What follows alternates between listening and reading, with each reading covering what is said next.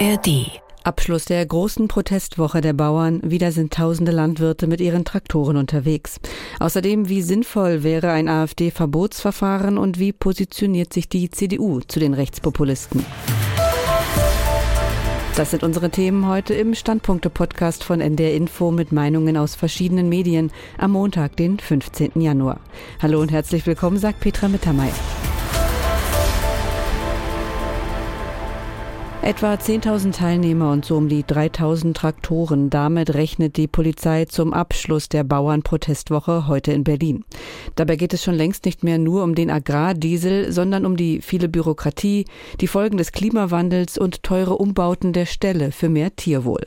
Notwendig sind also Reformen hin zu einer vielfältigen ökologischen Landwirtschaft, wie auch Ann-Kathrin Büsker vom Deutschlandfunk in ihrem Kommentar sagt. Bäuerliche Landwirtschaft ist in Deutschland auf dem Rückzug. Zudem leiden viele landwirtschaftliche Bereiche wie der Ackerbau oder die Gemüsezucht unter den klimatischen Veränderungen. Die Landwirtschaft wird sich schon im eigenen Interesse ändern müssen, wofür sie die entsprechenden politischen Rahmenbedingungen braucht. Das bedeutet vor allem planerische Sicherheit für Investitionsentscheidungen und Finanzierungsinstrumente. So wie sie ist, funktioniert die deutsche Landwirtschaft in vielen Bereichen nicht. Der Reformbedarf ist also offenkundig. Und darum wird es auch gehen bei einem Treffen der Spitzen der Landwirtschaftsverbände mit den Fraktionschefs der Ampelkoalition heute, gar nicht so weit entfernt von der Großkundgebung der Bauern am Brandenburger Tor in Berlin. Die Augsburger Allgemeine meint, dass die Ampelparteien Ideen dabei haben, die den Landwirten mehr bringen könnten als die Subventionen beim Agrardiesel. Weniger Bürokratie und verlässliche finanzielle Unterstützung beim Umbau der Landwirtschaft. Damit gehen die Regierungsfraktionen in diesen Montag. Gibt es hier tatsächlich nennenswerte Fortschritte, viele Regeln kommen ja gar nicht aus Berlin, sondern aus Brüssel, wäre vielen Betrieben langfristig mehr geholfen als mit vergünstigtem Sprit. Schon gestern hatten am Brandenburger Tor und auch in vielen Städten bundesweit viele Menschen demonstriert und zwar gegen rechts, organisiert von einem breiten Bündnis. Die Rheinzeitung aus Koblenz hält Widerspruch gegen rechte Ideologien für eine Pflicht der Zivilgesellschaft. Die in Teilen als gesichert rechtsextrem geltende AfD ist nur deshalb stark, weil die Mehrheit immer noch überwiegend schweigt, weil zu viele von uns hinnehmen, dass rechtes Gedankengut bis tief in die gesellschaftliche Mitte hineinsickert, ohne offen zu widersprechen. Die immer noch überwältigende Mehrheit der aufrechten Deutschen sollte auf die eigene Kraft vertrauen. Das bedeutet Präsenz und Stärke in Vereinen, im Ehrenamt, bei Demonstrationen zu zeigen, statt zu schweigen. Anlass für die Demonstrationen war ein enthülltes Geheimtreffen von AfD-Politikern mit radikal Rechten. Und das wiederum war der Auslöser einer Debatte über ein AfD-Verbotsverfahren.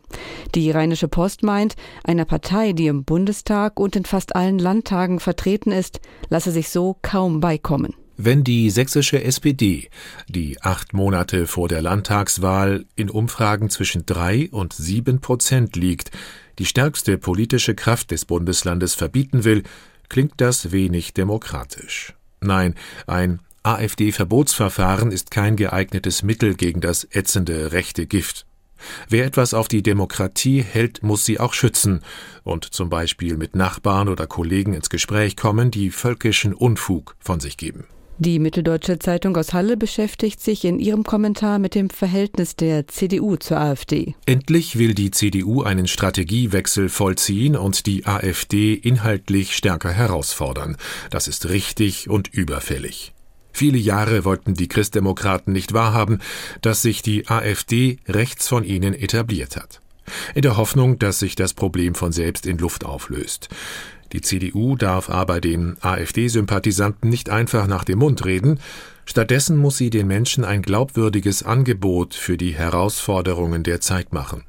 Dabei hat die Union über ihre Ministerpräsidenten einen Hebel, den sie nutzen sollte, und sie muss vielmehr den Kontakt zu den Menschen suchen. Und zum Schluss kommt die Taz aus Berlin zu der für ihre Verhältnisse überraschenden Einschätzung, dass CDU-Parteichef Merz auf der Vorstandsklausur am Freitag und Samstag einiges richtig gemacht hat. Merz hat angekündigt, endlich den überfälligen Schnitt mit der Werteunion zu vollziehen.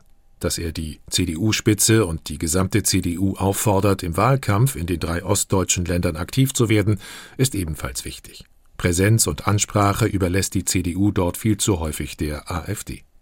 Auch dass Merz seine Partei ermutigt hat, viel schärfer in die inhaltliche Auseinandersetzung mit der AfD zu gehen, ist richtig. Und damit geht die heutige Ausgabe der NDR Info Standpunkte zu Ende. Morgen sind wir wieder da und den Podcast gibt es auch als Abo, zum Beispiel in der ARD Audiothek.